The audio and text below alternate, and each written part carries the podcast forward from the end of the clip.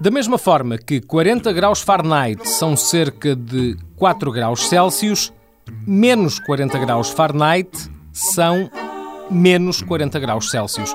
Esta temperatura, 40 graus negativos, é a única temperatura que tem exatamente o mesmo valor nas duas escalas de medição. do do do do